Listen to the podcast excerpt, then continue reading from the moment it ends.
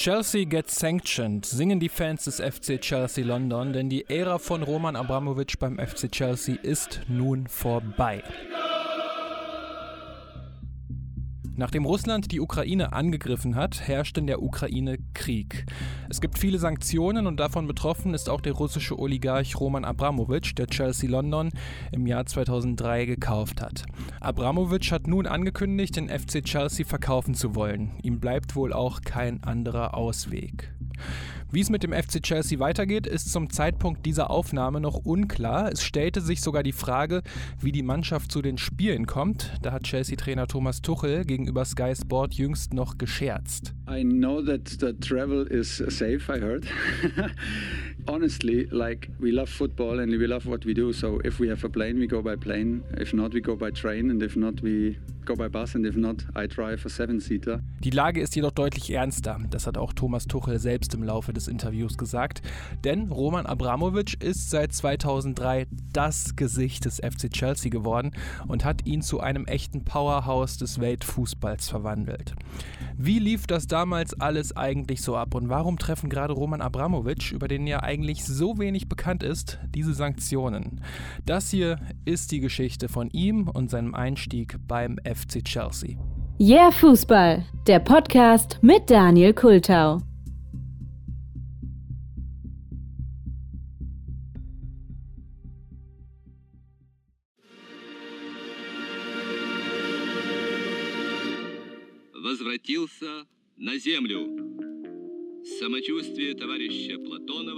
Anfang Mitte der 80er Jahre sieht es in der Sowjetunion überhaupt nicht gut aus. Die Planwirtschaft im Kommunismus funktioniert nicht. Die Sowjetunion führt einen Krieg in Afghanistan, den sie nicht gewinnen kann. Die gesellschaftlichen Strukturen sind total veraltet. Die Bürgerinnen und Bürger sind sauer. Und das Wettrüsten mit den USA hat der Sowjetunion finanziell mal so richtig wehgetan. Kurz und knapp, die Sowjetunion ist pleite. Und dagegen möchte Michael Gorbatschow etwas tun. Er wird zum Generalsekretär des Zentralkomitees der Kommunistischen Partei der Sowjetunion gewählt. Oder ganz kurz und knapp, er ist der mächtigste Mann im gesamten Ostblock. Und Gorbatschow möchte Reformen anstoßen. Glasnost und Perestroika heißen die beiden wichtigen Worte. Glasnost steht für Offenheit in allen öffentlichen Angelegenheiten und Bereichen des Lebens. Und das war sowas wie eine Revolution, denn die Kommunistische Partei entschied damals noch, ganz platt gesagt, welcher Mensch welche Meinung haben dürfe. Nun sollte es Meinungsfreiheit für die Menschen der Sowjetunion geben. Perestroika steht für Umgestaltung. Und damit wollte Gorbatschow die Verwaltung und die Strukturen in der Gesellschaft, der Wirtschaft und der Politik modernisieren. Gorbatschow hat sogar gesagt, wir brauchen die Demokratie wie die Luft zum Atmen. Das passiert dann auch mit vielen eigentlich kommunistischen Ländern, zum Beispiel Polen, die Tschechoslowakei und Ungarn, die alle werden 1989 zu Demokratien. In Deutschland fällt die Mauer und somit sind diese Reformen Glasnost und Perestroika so gesehen der Anfang vom Ende der Sowjetunion.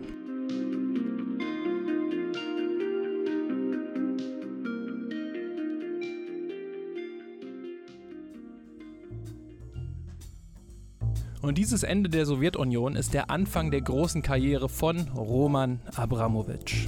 Roman Abramowitsch wurde am 24. Oktober 1966 im russischen Saratow geboren. Nach 18 Monaten starb seine Mutter, weitere 18 Monate später dann auch sein Vater, sodass Abramowitsch bei seinem Onkel, einem Ölingenieur in Moskau, aufwächst, wo er auch zur Schule und später dann zur Universität geht.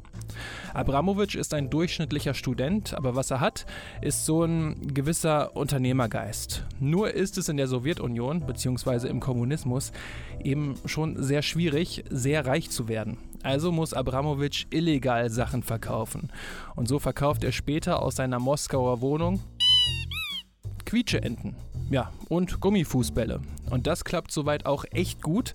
Und als er seine erste Frau Olga Lysova heiratet, bekommt er von seinen Schwiegereltern nochmal 2000 Rubel geschenkt, wodurch er seine Produktpalette um beispielsweise Deos und Parfums erweitert. Doch der ganz große Durchbruch gelingt ihm erst dank Gorbatschow, beziehungsweise dank Glasnost und Perestroika. Denn nun sind seine Geschäfte legal und es kommt für ihn immer mehr Kohle zusammen.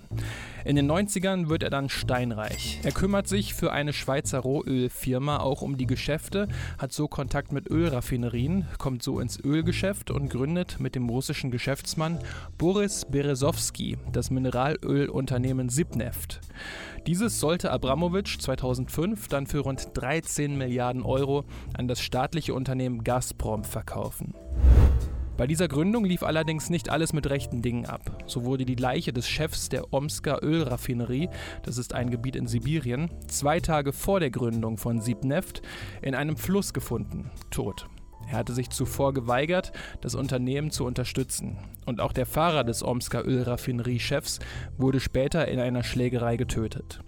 Das Geld für den Deal stammte darüber hinaus aus einem höchst umstrittenen Aktiendarlehensprogramm, mit dem der damalige Präsident Boris Jelzin seine Präsidentschaftskampagne finanzierte. Also alles irgendwie schwer greifbar und auch so ein bisschen nebulös und geheimnisvoll, aber was man festhalten kann ist, 1999 ist Roman Abramowitsch durch seine Geschäfte einer der reichsten und mächtigsten Männer in ganz Russland.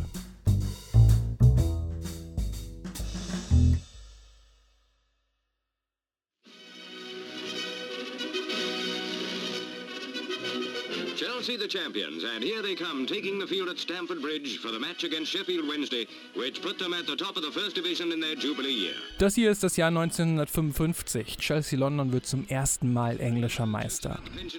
No more of those now. Watch those boys go. The first one comes from Parsons Head. And doesn't that head get a ruffling by his jubilant teammates? Das ist generell der erste Titel für den FC Chelsea. A penalty goal by Sillett. A third goal by Parsons soon after, and it's all over. Chelsea, for the first time in their career, are top of the league. Und in den nächsten Jahren und Jahrzehnten kommt auch nicht viel Dolles dazu. Hier mal ein FA Cup, da mal der Ligapokal. Von der großen Fußballmacht heutiger Tage ist der FC Chelsea weit entfernt.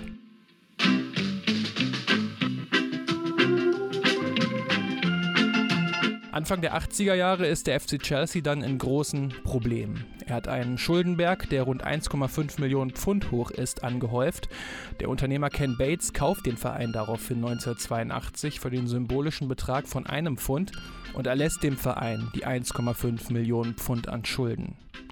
Zur gleichen Zeit hat Chelsea jedoch auch ein Problem mit Hooligans und Neonazis in der eigenen Anhängerschaft. Damals kommt es immer wieder zu schweren Schlägereien während der Heimspiele.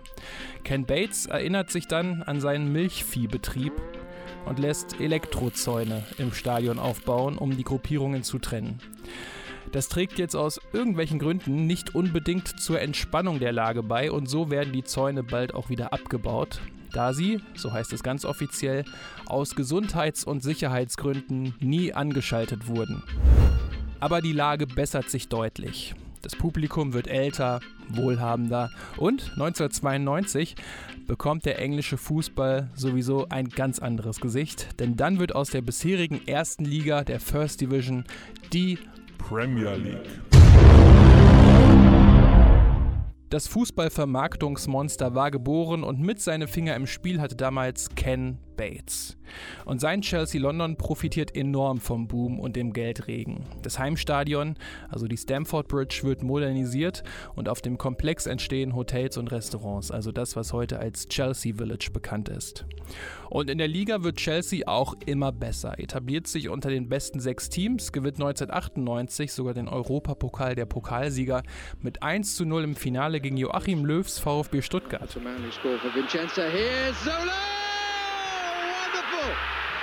Oh, goodness me, you couldn't write that. Im Dezember 1999 spielt Chelsea als erstes englisches Team mit elf Ausländern in der Startelf. Quasi das englische Energie Cottbus. Der Unterschied, Chelsea hat viele große Namen aus dem Ausland für viel Geld verpflichtet. Und das sind viele Spieler, die nochmal auf einen letzten großen Vertrag aus sind. Also Spieler, die schon 30 Jahre und älter sind. Und auch wenn Chelsea in der Tabelle oben mitspielen kann, häufen sich die Schulden gleichzeitig immer weiter an. 1999 steht Chelsea also mit rund 80 Millionen Pfund in den Miesen und wenn sich nichts ändert, könnte ein Konkurs folgen. Dem Verein geht es also zum gleichen Zeitpunkt komplett anders als Roman Abramowitsch, der zur gleichen Zeit einer der mächtigsten und reichsten Männer in Russland ist.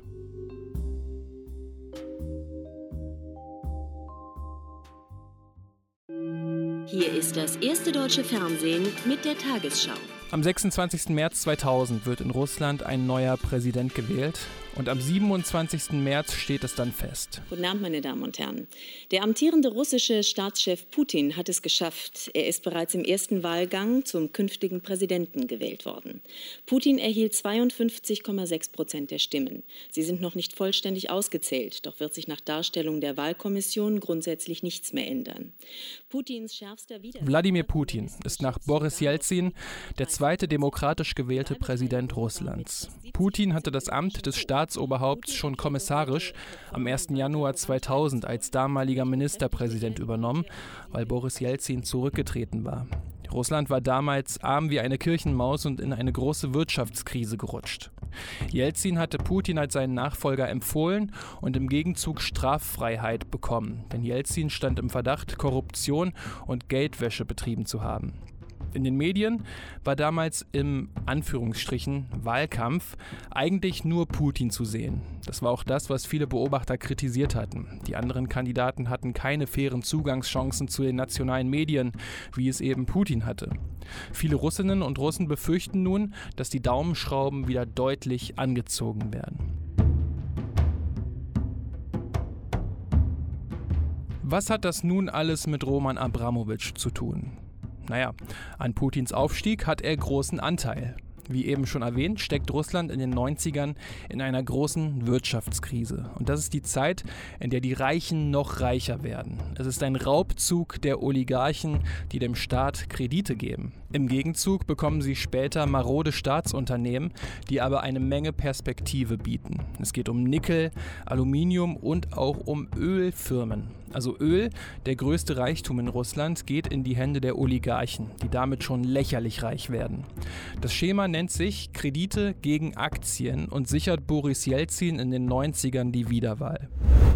Abramowitsch und sein Partner Boris Berezowski wollen so also das Ölunternehmen Sibneft gründen. Berezowski sagt, dass er die Öleinkünfte bräuchte, um einen Sender zu finanzieren. Und Jelzin weiß im Gegenzug, ich brauche das Fernsehen. Und so bekommt Berezowski und Abramowitsch das Ölunternehmen Sibneft zu einem mehr als günstigen Kurs.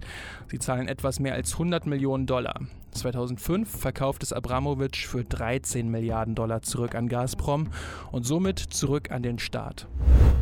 Im Hintergrund sollen Bestechungsgelder en masse geflossen sein, was Abramowitsch inzwischen auch zugegeben hat. Durch seine erfolgreichen Geschäfte hält sich der Kreml und somit auch der neue Präsident Wladimir Putin Roman Abramowitsch ganz nah und macht sich lieb Freund mit ihm. Putin hatte damals zum Start seiner Präsidentschaft angekündigt, die Oligarchen quasi ausbluten zu lassen, um dem armen Volk wieder zu helfen. Das tat er auch, außer mit Abramowitsch, den hielt er sich nah und somit auch sein Geld. Der Stern nannte Abramowitsch mal den Kassenwart des Kremls. Und aus dieser Kasse wurde dann auch das russische Militär weiter aufgebaut. Genau dieses Militär, mit dem Russland am 24. Februar 2022 begonnen hat, die Ukraine zu überfallen. Das sollte auch Folgen für den Kassenwart Roman Abramowitsch haben.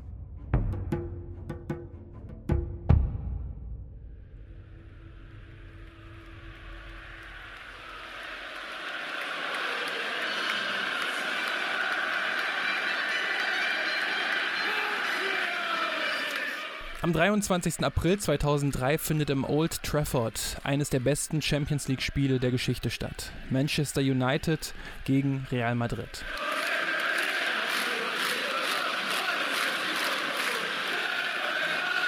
Einige Tage zuvor wurde klar, dass David Beckham nach der Saison zu Real Madrid wechseln wird. Das Hinspiel hat Real mit 3 zu 1 gewonnen, aber der Großteil der 66.500 ZuschauerInnen im Stadion hofft auf ein großes Wunder.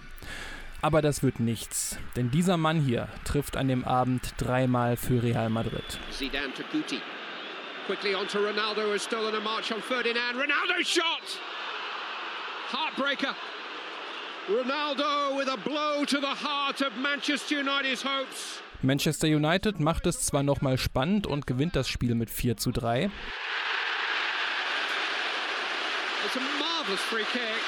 Auch durch zwei Tore von David Beckham, aber am Ende kommt Real Madrid weiter. Real Madrid's love affair with the European Cup continues. They have broken the hearts of Manchester United again. They will be mere spectators when these players return for the final here next month. Das Old Trafford applaudiert den Mannschaften für ein tolles Spiel. Und darunter ist auch Roman Abramovic. Er hat sich das Spiel im Stadion angeschaut und ist sich nun sicher, du musst dir unbedingt einen Fußballclub kaufen. Er hat daraufhin zehn englische Vereine analysieren lassen und so fiel seine Wahl auf Chelsea. Der Club hatte sich gerade für die Champions League qualifiziert, war aufgrund der Schulden vergleichsweise günstig zu haben und das Stadion lag und liegt auch heute noch in einer sehr guten Gegend in London. Abramovic übernahm daraufhin die 80 Millionen Pfund an Schulden und gab Ken Bates zusätzlich nochmal 60 Millionen Pfund. Für rund 140 Millionen Pfund war Roman Abramovic ab 2003 also der neue Besitzer des FC Chelsea. Und der erste Transfersommer wird richtig wild. Es kommen Hernan Crespo für 26 Millionen Euro, Damien Duff für 24,5 Millionen Euro, Juan Sebastian Veron für 21,8 Millionen Euro, Claude Makelele für 20 Millionen Euro, Adrian Mutu für 18 Millionen Euro und, und, und. Alle Summen stammen übrigens von transfermarkt.de. Insgesamt kommen dann Spieler für etwa 170 Millionen Euro, während 20 Spieler den Verein verlassen, Chelsea allerdings dafür nur 950.000 Euro in die Kassen spülen. Abramovic buttert also direkt seine Kohle in den Verein. Damit es finanziell für Abramovic läuft, muss es auch sportlich bei Chelsea funktionieren. Und mit dem deutlich verbesserten Kader wird Chelsea in der ersten Saison Zweiter in der Premier League. Besser war nur Arsenal London, die in dieser Saison die Invincibles auf dem Feld stehen hatten und kein Spiel in der gesamten Saison verloren. In der Champions League wirft Chelsea im Viertelfinale Arsenal dagegen raus, scheidet dann aber im Halbfinale gegen die AS Monaco aus. Etwas mehr Wäre schon schön gewesen, denken sich viele, die es mit dem FC Chelsea halten, darunter auch Roman Abramovic, der einen neuen Trainer sucht. Er glaubt nicht daran, dass Claudio Ranieri der Richtige für die ganz großen Preise ist. Jemand, der das bewiesen hat, ist der Trainer des FC Porto, José Mourinho. Der hat 2004 nämlich die Champions League gewonnen. Und zur neuen Saison wird José Mourinho dann auch der neue Trainer des FC Chelsea. Und das ist der Trainerwechsel, der die Geschichte des FC Chelsea verändern sollte. Meine Damen und Herren, Bühne frei für José Mourinho und seine legendären Worte als neuer Trainer des FC Chelsea. Again, don't, please don't call me arrogant because what I'm saying is true. I'm European champion, so I'm not one of of the bottle. I'm a, I think I'm a special one. Und mit Mourinho kommen natürlich auch wieder neue Spieler zur neuen Saison. Didier Drogba, Ricardo Carvalho, Paulo Ferreira, Arjen Robben, Petr Cech und Co. Insgesamt sind es laut Transfermarkt 166 Millionen Euro, die Chelsea ausgibt und nur rund 3 Millionen Euro für Abgänge einnimmt. In den ersten beiden Saisons gibt Abramovic also fast 350 Millionen Euro für neue Spieler aus. Und nun klappt es dann auch mit der Meisterschaft. 50 Jahre nach dem bisher einzigen Meistertitel holt Chelsea 2005 95 Punkte, verliert nur ein Spiel und macht dann bei den Bolton Wanderers den Titel klar. Jose Mourinho is already celebrating. Blue is the color.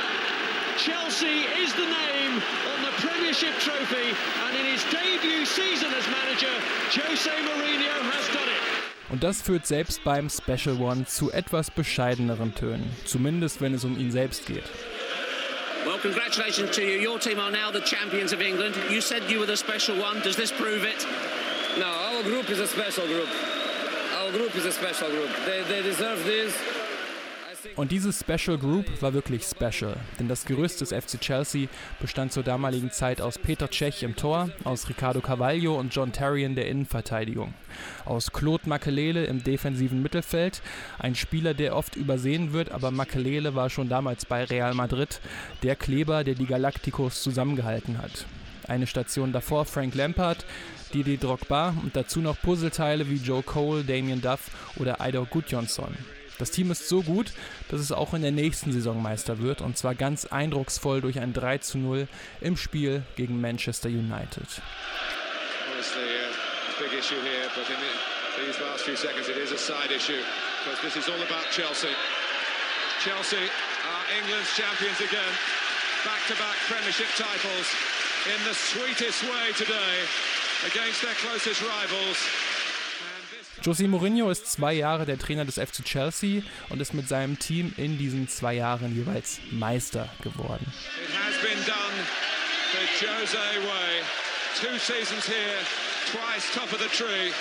In der Champions League läuft es aber währenddessen noch nicht. 2006 scheidet der FC Chelsea schon im Achtelfinale gegen den FC Barcelona aus und das ärgert auch Roman Abramovic, der mit seinem Team natürlich auch international erfolgreich sein möchte. Abramovic pumpt nun noch mehr Geld in den Verein und holt viele weitere Spieler.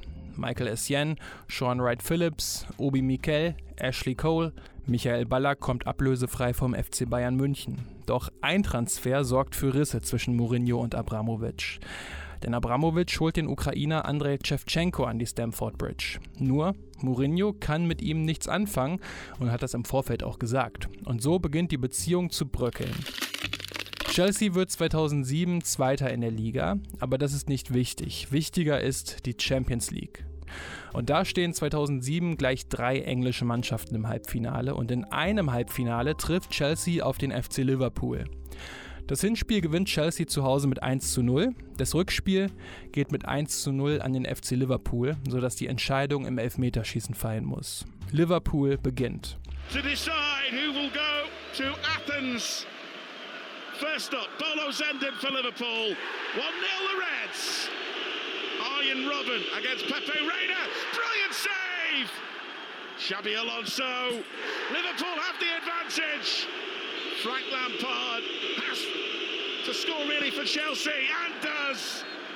Steven Gerrard, the Liverpool captain. Superbly done. Jeremy. Oh, and Pepe Reina saves.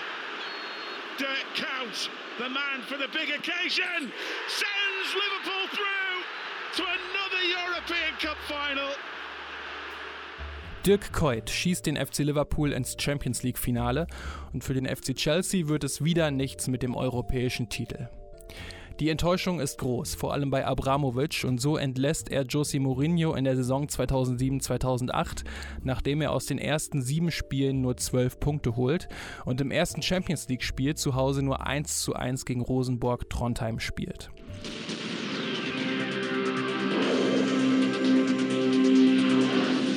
It's just gone 7 a.m. A very good morning to you. This is Sunrise Thursday, 20th of September. The top stories.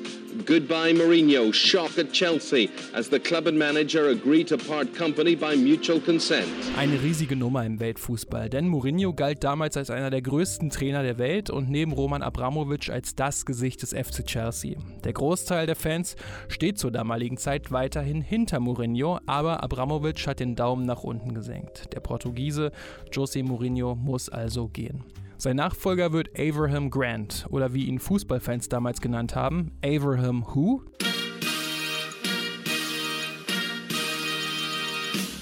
Denn Abraham Grant, ein Israeli, hatte bis dahin lediglich einige Mannschaften in Israel und die israelische Nationalmannschaft trainiert. Aber er ist seit Jahren ein enger Freund von Roman Abramovic, der Grant vor der Saison als Sportdirektor verpflichtet hatte. Sein erstes Spiel verliert Grant zwar mit 0 zu 2 gegen Manchester United, doch danach holt er mit Chelsea 2,22 Punkte pro Spiel, wird noch Zweiter in der Premier League und steht im Champions League-Finale gegen Manchester United, und zwar in Moskau. Dort, wo Roman Abramovic aufgewachsen ist, dort, wo er zu dem Oligarchen wurde, der Chelsea zu diesem Ruhm geführt hat. Es könnte also alles full circle kommen. Aber Manchester United geht durch Cristiano Ronaldo in Führung. For Ronaldo!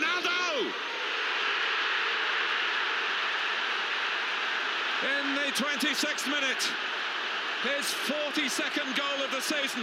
Aber Frank Lampard kann noch vor der Halbzeit ausgleichen. Oh.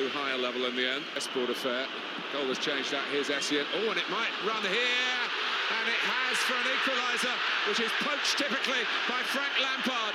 Right on halftime, Chelsea level against the balance of the match. Mit dem 1 zu 1 geht es in die Verlängerung und schließlich auch ins Elfmeterschießen. Die ersten vier Elfmeter sind alle drin und dann tritt Cristiano Ronaldo an. shimmy.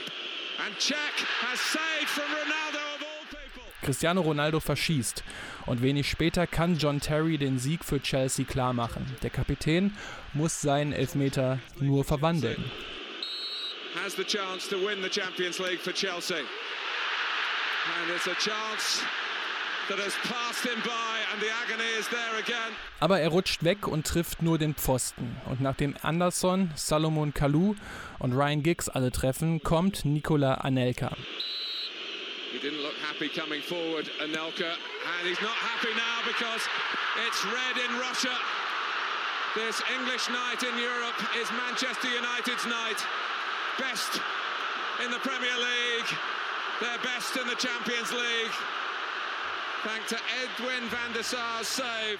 Moskau ist rot. Edwin van der Sar hält den Elfmeter von Nikola Anelka und damit gewinnt Manchester United, der Underdog des Finals, die Champions League 2008 und der FC Chelsea steht international wieder mal mit leeren Händen da. Drei Tage danach schmeißt Abramovic Abraham Grant raus.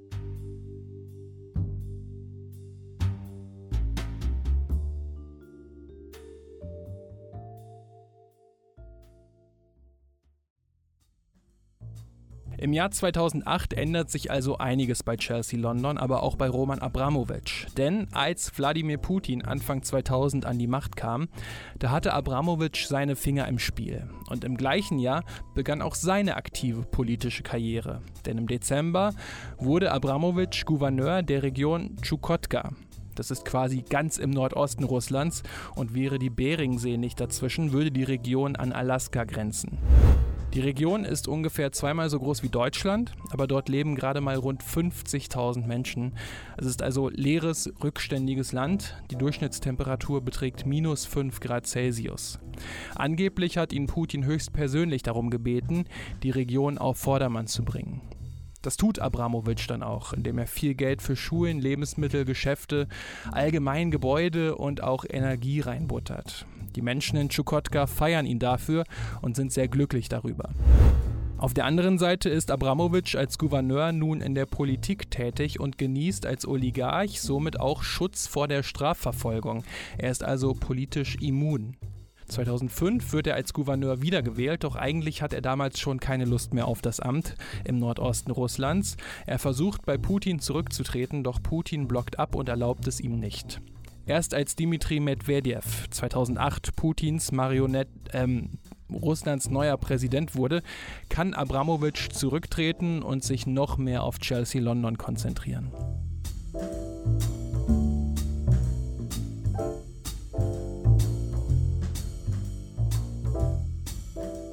Aber das ist vielleicht nicht immer so gut. Schon Jose Mourinho war ja nicht ganz so wohl damit, dass sich Abramovic immer wieder einmischt. Stichwort Andrei Shevchenko.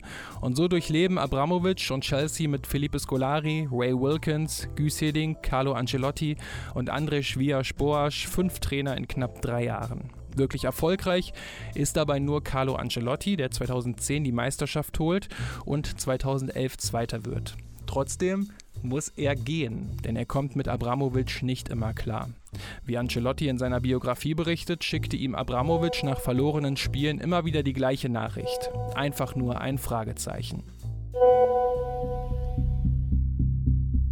Die Nerven liegen während Chelseas größter sportlicher Krise in der Ära Abramovic also blank. Gerade von André Villas-Boas hatte sich Abramovic viel mehr erhofft.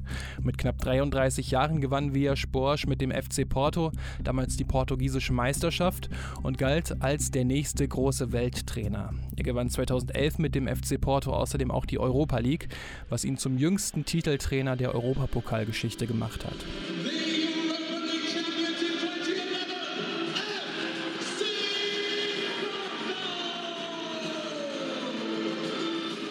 Via Sporsch war quasi Mourinhos Spion und hat bei Chelsea damals für ihn bereits als Scout gearbeitet. Nun kehrte er als Trainer zurück. Und bei seiner Antritts-PK bei Chelsea London sagte Via Sporsch noch: This is not a one-man show. This is a question of, uh, of creating empathy and motivations and ambitions and raising ambitions in, uh, in everybody, in every sense, not only the players but the staff that surrounds me and all of the people of this organization. And I'll take it from there. I mean. Uh, uh, maybe maybe I should be called a group one.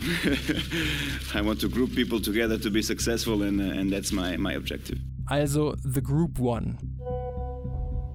Das ist schon ein seltsamer Name, aber darüber musste sich auch niemand lange wirklich Gedanken machen, denn ein Großteil der Mannschaft stand nach den ersten Monaten schon nicht mehr hinter Villas Boas. Chelsea war erfolglos und so musste Villas Boas nach acht Monaten wieder gehen.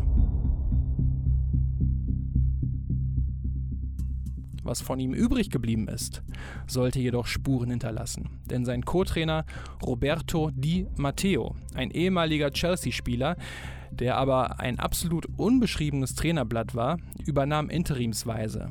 Aber er gewann seine ersten vier Spiele direkt. Er führte Chelsea ins Champions League Viertelfinale und dann sogar ins Halbfinale gegen den FC Barcelona. Da ist Barca dann ganz klar spielbestimmt, aber Chelsea spielt so defensiv, dass sich Barca die Zähne ausbeißt und beste Torchancen nicht nutzt. Und dann stellt Didi Drogba den Spielverlauf auf den Kopf und schießt das 1 zu 0 Siegtor für Chelsea.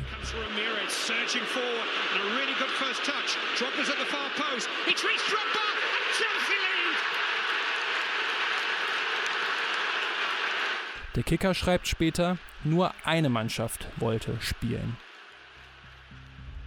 Im Rückspiel spielt Chelsea noch defensiver und hat mit Peter Cech den überragenden Spieler der beiden Halbfinals zwischen den Pfosten. Aber auch er ist machtlos. Erst gegen Sergio Busquets und dann gegen Andres Iniesta.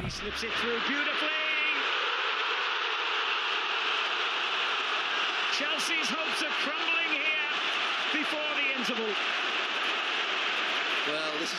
Zu diesem Zeitpunkt ist Chelsea nicht nur ausgeschieden, sondern hat auch John Terry verloren, der mit einer roten Karte vom Platz musste.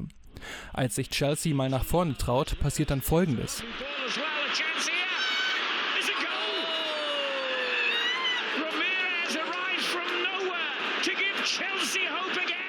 Frank Lampard passt auf Ramirez und der lupft den Ball ins Tor. Und was in der zweiten Hälfte passiert, ist kein Mannschaftsbus, der vor dem Tor geparkt wird. Das ist schon eine ganze Flotte Busse, die vor dem Chelsea-Tor steht. Die neuen Chelsea-Spieler versammeln sich um den eigenen Strafraum, denn sie sind laut der Auswärtstorregel ja im Finale. Und vor allem Stürmer Didi Drogba kämpft ohne Ende und verteidigt das eigene Tor. Barca findet einfach keine Lücke und wenn sie mal eine finden, dann ist Peter Cech zur Stelle. Chelsea schlägt die Bälle teilweise wild und unkonventionell aus der Gefahrenzone und einer dieser Befreiungsschläge findet in der Nachspielzeit dann Stürmer Fernando Torres. Fernando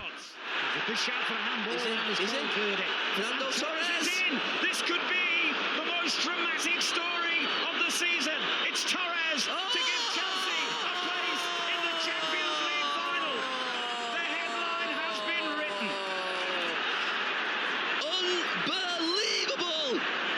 2 zu 2 also durch Fernando Torres. Chelsea steht dank einer Taktik im Champions League Finale, gegen die der Catenaccio wie ein Offensivfeuerwerk wirkt.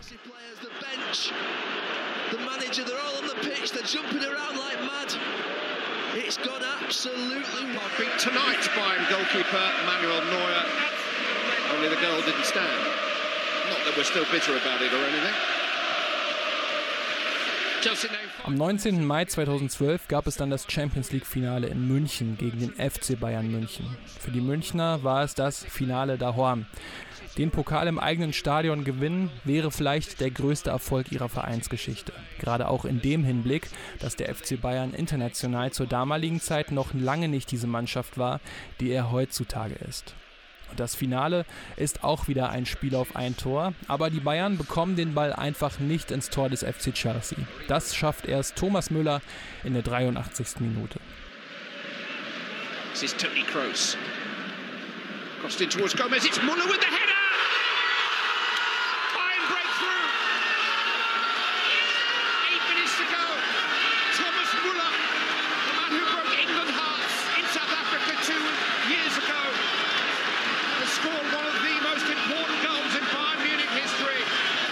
Aber dabei sollte es nicht bleiben, denn dem FC Chelsea, dem reicht eine einzige Torchance. Chelsea needs something and they need it now. Need a delivery, good delivery here. Mata into what What about that? Didier Drogba ist es wieder. Er köpft in der 89. Minute nach einer Ecke in seinem letzten Spiel für Chelsea den 1:1 Ausgleich. Scores his biggest ever goal in what may be his last match for the club. Und somit geht das Spiel, eines der wohl einseitigsten Champions League-Finals aller Zeiten, in die Verlängerung. Und da bekommt das Spiel die nächste Pointe. Denn der FC Bayern bekommt einen Elfmeter und der Ex-Chelsea-Spieler Arjen Robben tritt an. Petr Cech against Arjen Robben. He saved it! He saved it! und scheitert an Peter Cech. Und so geht es ins Elfmeterschießen, wo den Bayern der Druck anzumerken ist. Die ersten drei Bayern-Schützen treffen, aber nachdem Ivica Olic verschießt und bei Chelsea alle bis auf Juan Mata treffen, ist auf den Schultern von Bastian Schweinsteiger noch mehr Druck. Unsicherer Anlauf, He's hit the post! And Chelsea will have a kick. Und dann hält Peter Cech den Ball und lenkt ihn an den Pfosten. Chelsea hat den Matchball erneut, nachdem vier Jahre zuvor John Terry am Elfmeterpunkt ausgerutscht war. Nur dieses Mal kann ihn Didi Drogba verwandeln. It all comes down to this. One kick of the ball by Didier Drogba. Yeah, it's the greatest night in Chelsea's history. Und er verwandelt ihn. Der FC Chelsea hat die Champions League gewonnen. Auf der Tribüne springt Roman Abramovic in die Höhe. Sonst ist er ja eher ein ruhiger Typ, doch hier jubelt er wirklich ausgelassen.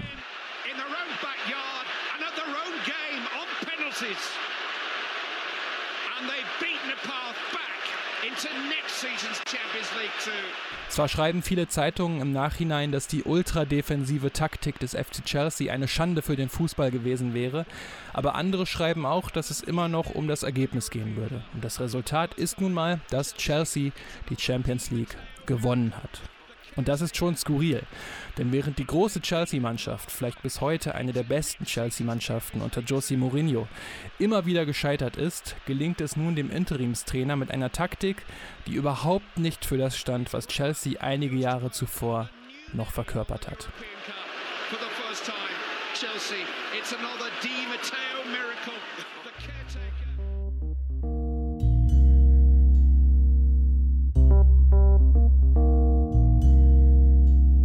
Laut Transfermarkt.de hat Roman Abramovic bis dahin in den acht Jahren etwas mehr als 850 Millionen Euro an Transferausgaben ausgegeben. Dazu kommen noch Gehaltskosten. In den Folgejahren knackt er locker die Milliardenmarke. Doch komisch ist es schon, dass diese Episode schon eine ganze Zeit lang läuft, aber Abramovic selbst nicht einen Ton gesagt hat. Das liegt daran, dass er keine Interviews gibt. Er sagte mal, dass er darin nicht gut wäre und sich deswegen nicht äußert. 2012 muss er das allerdings tun, denn sein ehemaliger Geschäftspartner Boris Berezowski, mit dem er in den 90ern das Mineralölunternehmen Sibneft gegründet hatte, klagt gegen Abramovic. Und zwar soll Abramovic ihn beim Verkauf an Gazprom über den Tisch gezogen haben. Das Gericht in London lässt die Klage fallen, aber Abramovic muss sich zum ersten Mal vollumfänglich erklären und äußern, auch was seine Vergangenheit betrifft. Und damit kommt auch immer mehr ans Tageslicht, welche Beziehung er zu Wladimir Putin hatte. Die BBC enthüllt außerdem, dass Abramovic Putin eine Yacht gekauft haben und ihm Geld für seinen Palast am Schwarzen Meer gegeben haben soll. All das verneinen die Anwälte von Abramovic. Damit hat Abramovic aber gezeigt, wie wichtig es ist, sich nicht gegen Wladimir Putin zu stellen, zumindest für ihn als Oligarchen. Boris Berezowski stellte sich gegen Putin und wurde rund ein Jahr nach dem Prozess tot aufgefunden. Es soll Selbstmord gewesen sein, der Untersuchungsausschuss kam jedoch zu einem sogenannten Open Verdict. Also der Grund für den Tod ist unklar.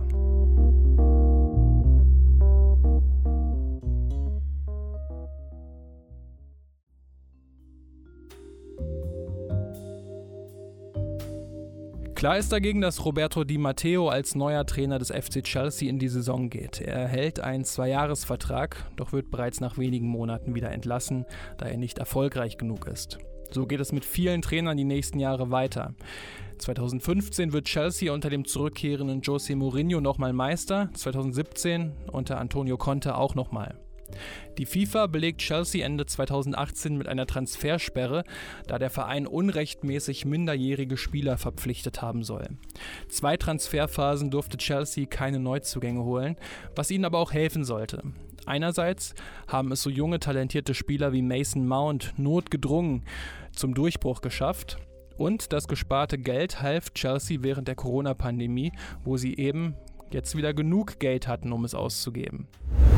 2021 wird Chelsea London unter Trainer Thomas Tuchel zum zweiten Mal Champions League-Sieger.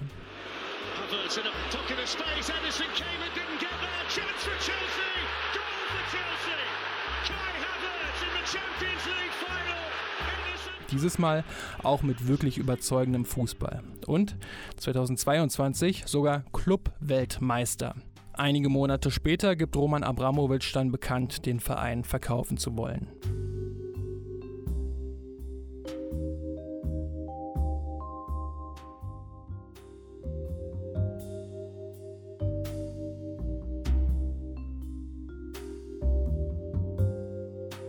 Dabei hatte Abramowitsch das schon 2018 angekündigt. Nicht unbedingt aus freien Stücken und auch damals wurde es schon eng für ihn. Im März 2018 ist das Verhältnis zwischen dem Osten und dem Westen möglicherweise so schlecht, wie es seit dem Ende des Kalten Krieges im Jahre 1991 nicht mehr war. Wladimir Putin wird immer autoritärer, die Annexion der Krim und auch die Invasion der Ostukraine haben dazu geführt, dass die Superreichen in Russland sanktioniert wurden. Einer, der sich diesen Sanktionen entziehen konnte, war Roman Abramowitsch. Bis Anfang März 2018 das hier passiert. Karen Mioska in den Tagesthemen. Ein Ereignis in der südenglischen Provinz schlägt heute Wellen in der Weltpolitik und belastet das ohnehin schon schwierige britisch-russische Verhältnis. Ein Mann mit russischem Namen wird mit Vergiftungserscheinungen in ein Krankenhaus eingeliefert. Das klingt mysteriös genug, doch als klar wird, dass dieser Mann ein Doppelagent war, klingelt es in den Ohren der britischen Polizei. Denn schon einmal wurde ein ehemaliger russischer Geheimagent in England vergiftet und auch wenn dieser Fall nie ganz aufgeklärt werden konnte, führten die Spuren damals direkt in den Kreml. Das tun sie dieses Mal auch. Es geht um den ehemaligen Spion Sergei Skripal und seine Tochter Julia. Die beiden wurden am 4. März 2018 bewusstlos und vergiftet in der Kleinstadt Salisbury aufgefunden. Beide überlebten, aber es kam raus, dass das russische Nervengift Novichok benutzt wurde, das in der Sowjetunion entwickelt wurde. Es war das erste Mal seit dem Zweiten Weltkrieg, dass so eine Chemiewaffe auf europäischem Boden benutzt wurde. Der Kreml bestreitet etwas damit zu tun zu haben. Aber die britische Regierung hatte damals Beweise. So sollen zwei russische Männer den Anschlag verübt haben. Kameras hatten die beiden Verdächtigen in Salisbury gefilmt. Die beiden Männer bestritten das und gaben im russischen Sender Russia Today, also dem russischen Propagandasender, ein seltsames Interview, in dem sie behaupteten, Geschäftsleute für Nahrungsergänzungsmittel zu sein und sich nur die schöne Kathedrale im Ort anschauen zu wollen. Hm. England drohte daraufhin nun mit einem politischen Boykott der WM 2018 in Russland. Ja gut, dann kommen sie halt nicht, dürfte sich Wladimir Putin gedacht haben. Und auch der große Putin-Oppositionelle Alexei Nawalny findet das jetzt nicht so eine große Drohung, aber er mischt sich aufgrund dieses Vorschlages ein. Er schreibt über seinen Telegram-Kanal, ein unangenehmes Szenario für Putin wäre, wenn die Engländer endlich die ganzen offiziellen Oligarchen, deren Familien und ihr Geld aus dem Land schmeißen würden.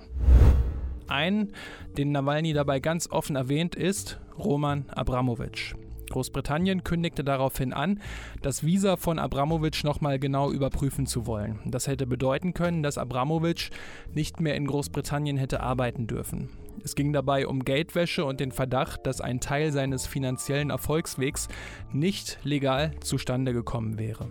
Öffentlich benannte die Polizei keine Beweise und die Anwälte von Abramowitsch stritten alles ab. Abramowitsch wurde daraufhin als Jude israelischer Staatsbürger und besitzt auch eine portugiesische Staatsbürgerschaft, weshalb er in Großbritannien bleiben und somit auch Chelsea-Boss bleiben durfte.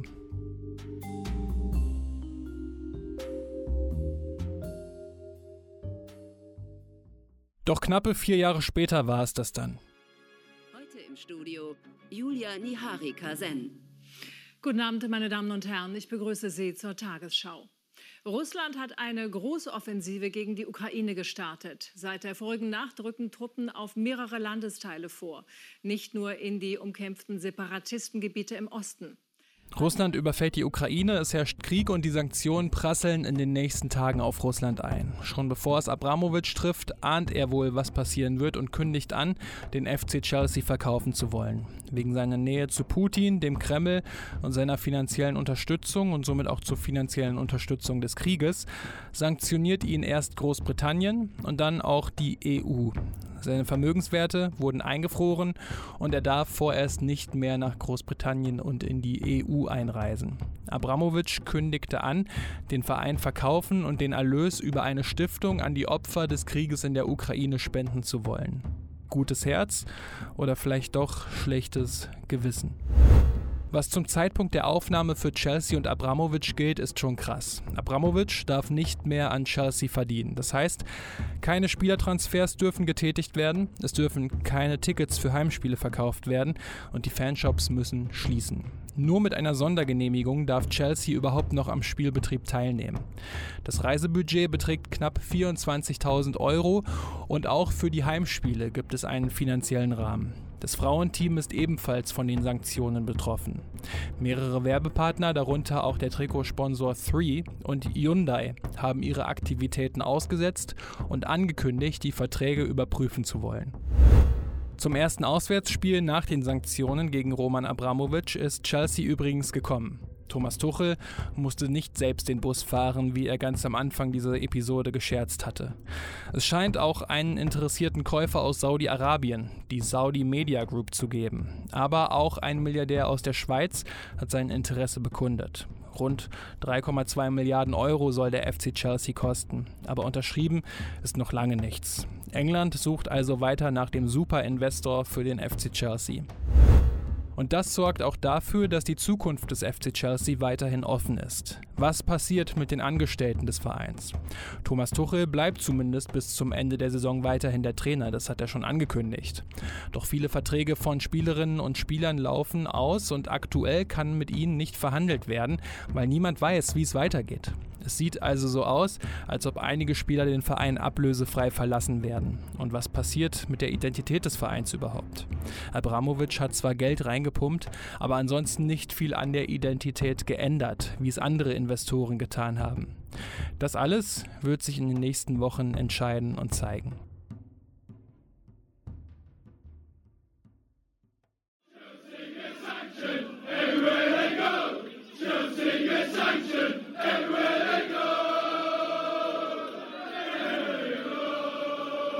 Am Tag, als die Sanktionen gegen Abramovic bekannt wurden, musste Chelsea übrigens zum Auswärtsspiel nach Norwich. Die Fans sangen dabei nicht nur, sondern feierten auch ihren Boss.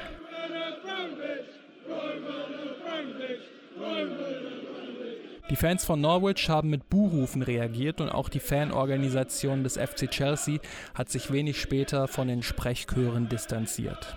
Die Fans, die Abramovic gefeiert haben, danken dem Oligarchen, denn der hat Chelsea vor dem wohl sicheren Konkurs gerettet und ihnen die wohl schönste Zeit des Vereins Mitte der 2000er Jahre gebracht. Außerdem hat er Chelsea nicht in einen Plastikverein verwandelt und sich somit auch zurückgehalten. Abramovic hat sich mit dem Kauf des FC Chelsea 2003 nicht nur einen Verein gesichert, sondern sich auch im Licht des Fußballs selbst verharmlost. Rund 2,3 Milliarden Euro hat er in den Club investiert, der heutzutage mehr als 3 Milliarden Euro wert ist und sich in der Riege der Vereine etabliert hat, die auf unbestimmte Zeit ihre Liga und die europäischen Wettbewerbe dominieren werden. Insgesamt waren es 19 Abramovic-Jahre, in denen der FC Chelsea 15 Trainer hatte, aber auch 21 Titel gewann. So viele Titel wie kein anderes englisches Team in dieser Zeit. Er öffnete zudem die Tür für Investoren und schob den Fußball so in eine ganz neue Ära. Die BBC schrieb dazu, er geht als eine der bedeutendsten, umstrittensten und einflussreichsten Persönlichkeiten in der Geschichte des englischen Fußballs.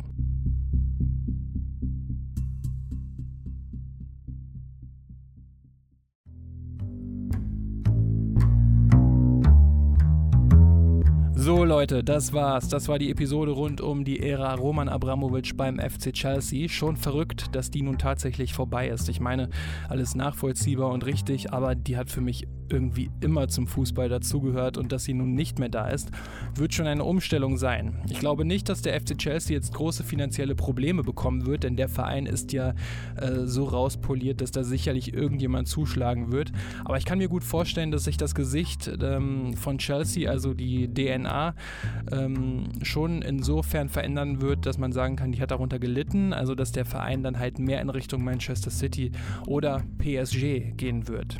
Ansonsten fand ich es schon spannend, mal zu sehen, was Abramovic überhaupt für ein Typ ist und wie er an sein ganzes Geld gekommen ist. Aber trotzdem bleibt er dadurch, dass er sich so wenig öffentlich äußert, trotzdem immer noch ein total geheimnisvoller Charakter. Mal schauen, ob wir ihn im Fußballgeschäft jemals nochmal sehen werden.